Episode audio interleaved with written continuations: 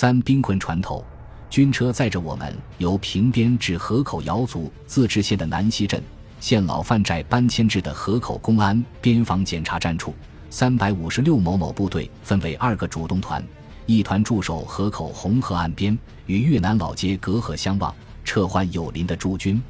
二团则向老山战区开拔，八十台军用卡车继续沿巴南线河口南溪至文山八寨，向文山前进。沿途的风景异常的旖旎漂亮起来，亚热带的植物透露出一种深绿的颜色，把公路两侧装点的如同在原始森林里面穿行一样。尤其是野芭蕉的叶子在密密的森林里面展示着一种迷人的风景。看到如此迷人的景色，兵们沉重的心情逐渐开朗起来，也慢慢的说起了玩笑话。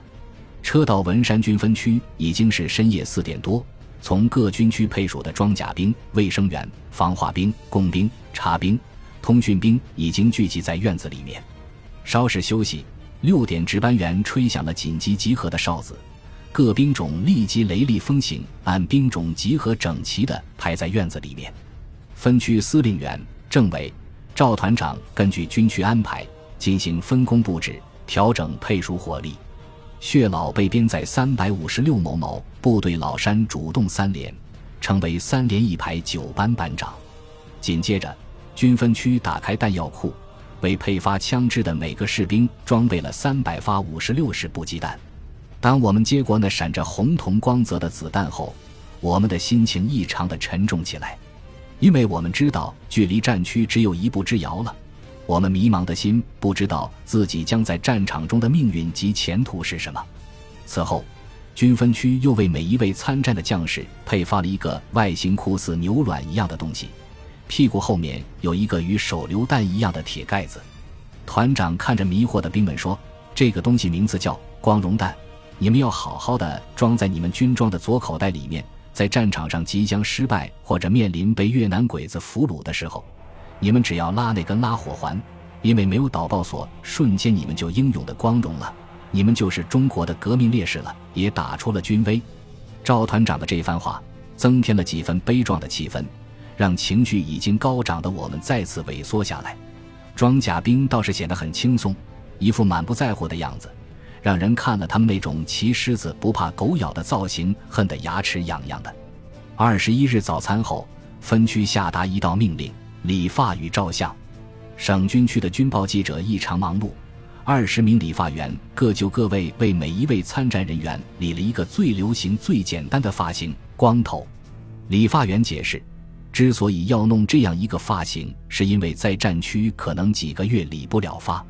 另外，最大的一个优越处就是在于头部负伤能够及时发现伤口，并准确地进行包扎。理完发的战士则排队照办身相。大家心里非常清楚，也许这是人生历程上最后的一次近照了。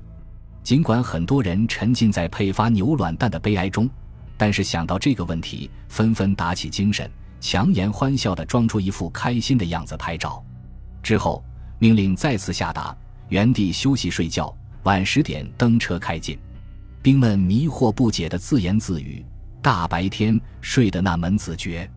既然命令已经下达。大家也不好打听，只有闷闷不乐地摊开被子，睁着眼睛发愣。晚餐后没有其他安排，继续睡觉。晚九时五十分，紧急集合的哨音重新响起，精神抖擞的兵们一跃而起，打起背包，背着枪，在分区操场集合。十时，准时登车，向与越南宣光省合江市接壤的麻栗坡县的船头乡县天宝口岸方向前进。二十二日凌晨三点。车过麻栗坡，车队按照军区不准开灯的指示，摸索着向船头方向悄无声息地前进。在距离船头五公里的地方，车队忽然停了下来。原来是白天的时候，盘踞在老山主峰的越军观察到有车辆运输居高临下打来数百发炮弹，将船头通向战区的一条战备公路炸瘫痪了，一座公路涵洞被炮火摧毁。公路陷入瘫痪状态，这段公路成为越军重点监视打击的对象。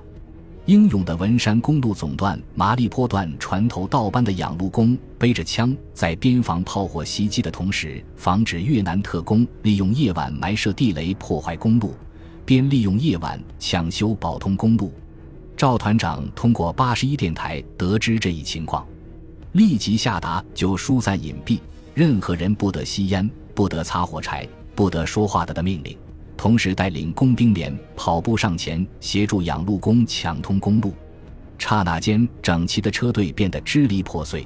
兵们隐蔽在车后，悄无声息地卧倒在泥土上，静静地等待着。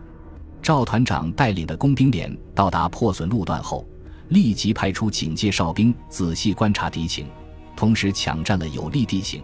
三个高射机枪排和六台四十管六十火箭弹发射车严阵以待。军用两用铁锹飞舞着，被炮弹炸毁的坑塘一个个被填平。与此同时，文山总段得知军队开进的情况，及时调运战备钢架桥，在部队的配合下，及时抢通了被炮火摧毁的公路涵洞。四点五十分，兵们再次登车，紧急通过了船头，进入老山战区的边缘。通过那段公路的时候，尽管看见的只是模糊的人影。兵们还是由衷地举起右手，向用生命维护公路完好畅通的养路恭敬了一个庄严的军礼。